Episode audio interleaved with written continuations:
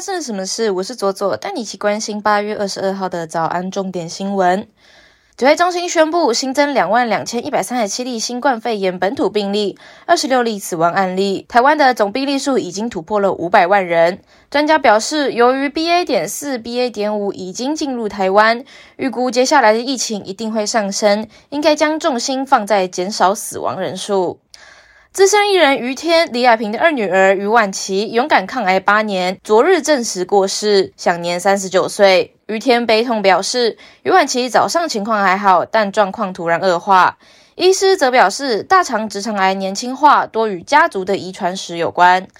台湾撞球好手陈嘉华在 WPBA 加拿大公开赛女子十号球金牌战关键点球大战，以三比二力退英国名将费雪，以后首场国际赛就缔造佳绩。他赛后直呼，从来没有想过自己可以拿到冠军。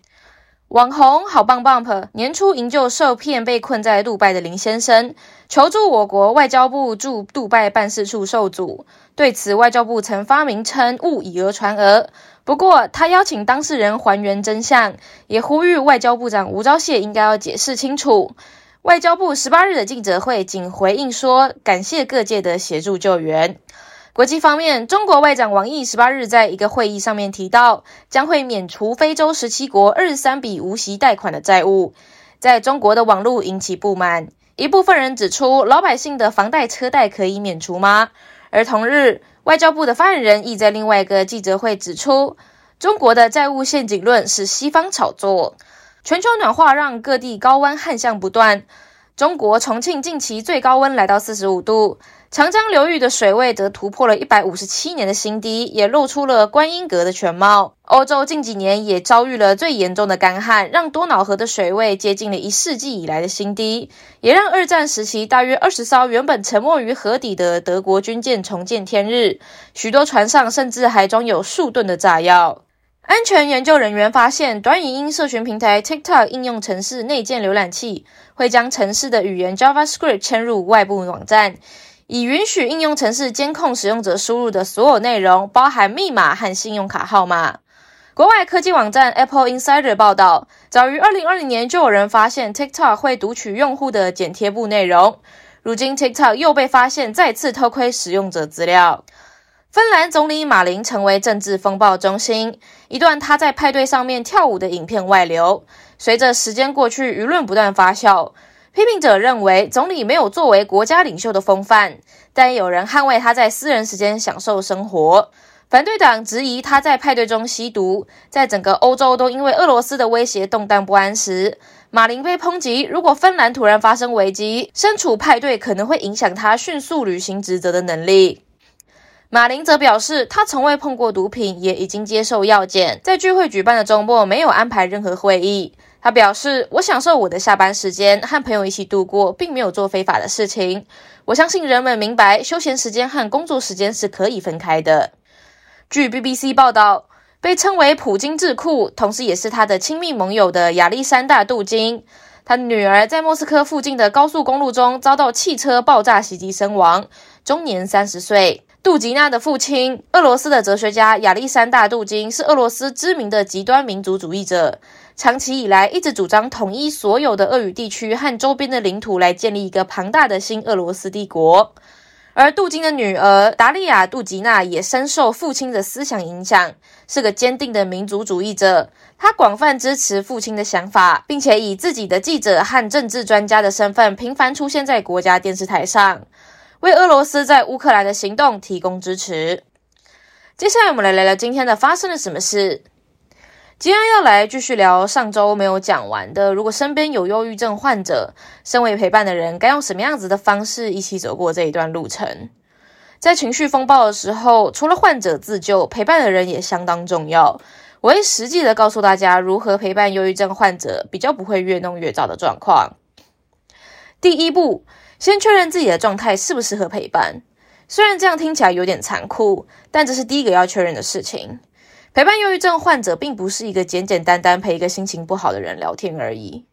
在尝试着驱散别人的阴影之前，要先确保自己的阳光普照。如果连自己也是泥菩萨过江，那很有可能会让两个人一起陷入泥淖当中。要先确认好自己的状态足够健康，心态足够宽阔去接住一个人的情绪。至于要如何测量，可以先问问自己可不可以做得到，有足够的耐心去倾听，并且不去批判别人的人生。如果做不到，不用勉强自己陪伴也没有关系。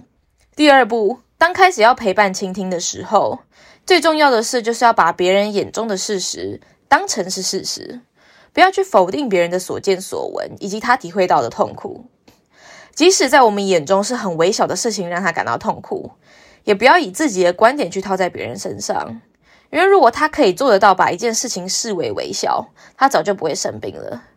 去接受他人的观点，并且不批评的把他的观点当成是事实，是全心倾听的第一步。